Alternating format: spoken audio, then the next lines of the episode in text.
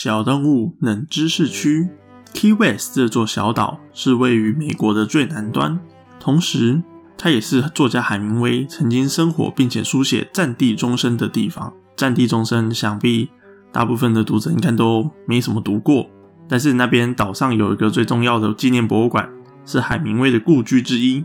来到这座岛上，你会发现有一群可爱的小主人正在迎接你的到来，五十几只毛茸茸的小猫。而且仔细观察，它们并不是普通的猫，而是传说中会带来幸运的六指猫。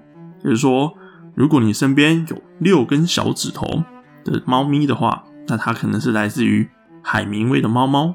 曾经有一位水手，水手在海上的那个水手，将一只六指猫送给了海明威，而海明威将这只猫命名为雪球，并且相当疼爱着它。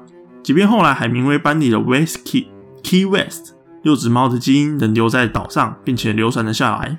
看来海明威并没有好好好的对这只猫进行节育或是结扎。据说岛上的猫咪都是雪球的后代哦。著有《老人与海》《战地春梦》等作品，而且获得诺贝尔奖的海明威，大众眼里一向是硬派作家的代表，其作品也对后世有深远的影响。而这样难得温柔的一面，或者是对节育不是很重视的一面。是不是让人家对海明威这个人有感觉更亲近了一点呢？作家与猫这样的组合似乎很常看到，不管是诗人宋尚伟，还是我们熟悉的杨家贤老师，常常也都会在脸书上面看到他们分享关于他们自己宠物的生活。那我们这边念了一下，嗯，宋尚伟给恰恰的一首诗，这个诗名叫做《试想》，诗很短，呃，我们这边就截截取两句。和你在一起的每一天，让它暖暖地亮着，亮着。作家其实常常会在脸书上分享他们的生活，不管是骆以军老师的石头收集日常，还是朱友勋老师的美食心得，跑遍全台湾每一家冰店。除了呈现书本里面的知识以外，其实更多部分的是可以让我们看见他们生活中的一面哦。然后诗人宋尚伟其实也常常在脸书分享发文和粉丝互动，常常一篇。一天以内就有好几篇贴文，在去年十月的一篇贴文里面，他分享了一组很荒谬的贴图。那个贴图的名字就叫“外曾祖父的家”。贴图里面其实就只是墙壁的角落啊，然后窗户啊，然后外曾祖父就是在我们日常生活中会对那些乡下古老的建筑的各种印象。他看到这组贴贴图，他就说：“这一串贴图真的深深加强了我。”对恰恰上架的信心，想不到宋尚伟的爱猫恰恰就真的在赖贴图上的商城里面上架，而且宋尚伟其实真的很喜欢恰恰，甚至在去年的时候还为恰恰接到了叶配，是不是你也会想要开始养猫了呢？说到猫，应该很多人都对作家喊猫这样子非常反差萌的态度感到好奇吧？这边我们就来讲一个三岛由纪夫的故事吧。提到三岛由纪夫，大家对他的印象应该是在他日本战败之后，在电视台上面切腹自杀的照片。大江健善郎提到说，他对三岛纪夫的形容是只有三十公分的人，也就是那张仅有头的照片。又或者是三岛由纪夫跟川端康成、太宰治之间的爱恨情仇，尤其是跟川端康成之间那些诺贝尔文学奖的情仇，又常常为后人传颂。不过你们知道吗？三岛由纪夫的故事是，他其实非常的喜欢猫，从小看到他长大的佣人形容，只要被猫儿坐上大腿，少爷能够一整个下午都不动。这个听起来是一个猫奴的最基本、最基本的能力啊！负责绘制《假面的告白》封面的画家朱雄玄一郎赠送了一名叫做 Tila Tila 的猫给三岛，当时三岛只有二十岁。这个猫的名字来自于童话《青鸟》中的哥哥。那为什么叫 Tila Tila 呢？因为它原本就是一个法文，所以各位请多担待一点。它的我的发音可能非常的烂，所以这只非常花色非常可爱的猫咪，就时常在三岛由纪夫读书的时候，就来烦三岛由纪夫，而三岛由纪夫也常常从书桌拿出鱼干给猫咪吃。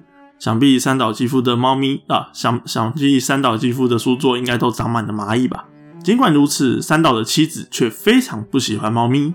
养了三只猫的他，只好将猫咪寄放在父母的住处。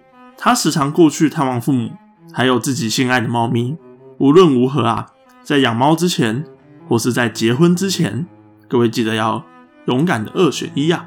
我们都说猫咪非常的可爱，然而猫是不是也有不祥而且恐怖的一面呢？让我们分享爱伦坡笔下的猫咪。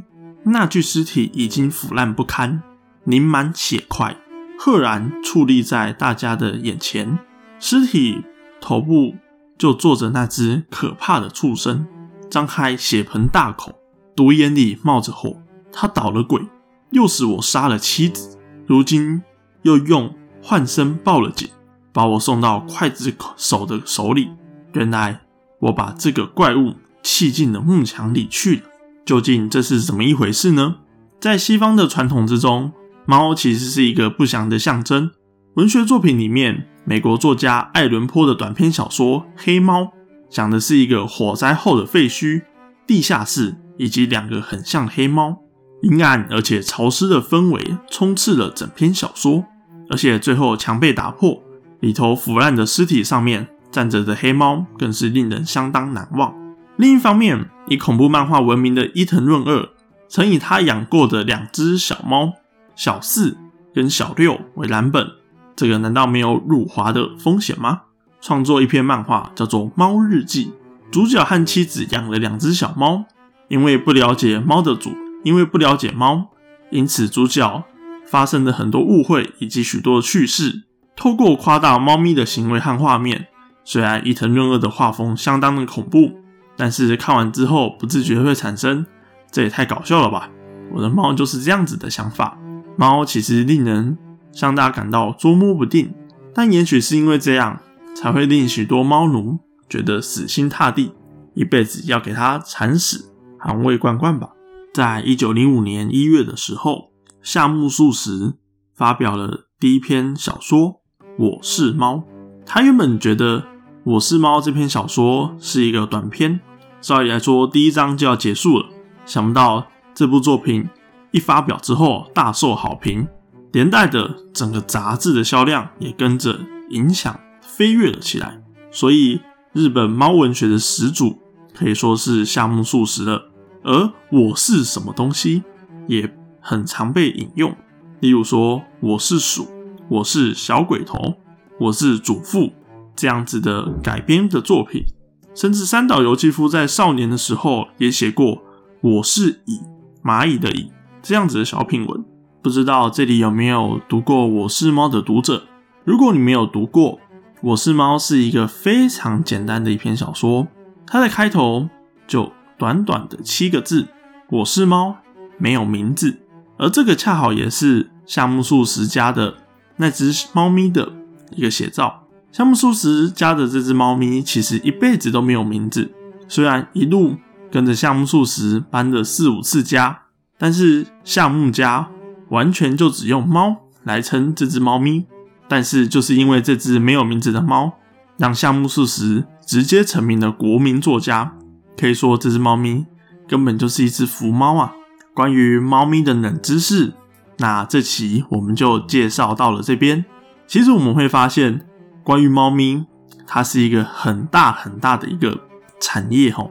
不管是如果你去 Google 搜寻“猫咪空格文学”，就有好几本书都在讲这些关于作家跟猫咪的冷知识。想必它的商业利润相当的可观。如果我们去看 YouTube，甚至有一只猫咪已经坐稳了 YouTube 的称号。所以，如果你也喜欢猫咪，同时你也喜欢文学。不妨把猫咪融入你的文学之内吧。那么我们下期再见。想象文学收音机 F Radio 这期是冷知识，冷知识的文章可以在 FB 专栏、粉丝专业，甚至是我们的网站上面都可以看到。借由 Podcast 的重新录制，再次带到你们的耳朵旁边。那感谢你们的收听，晚安。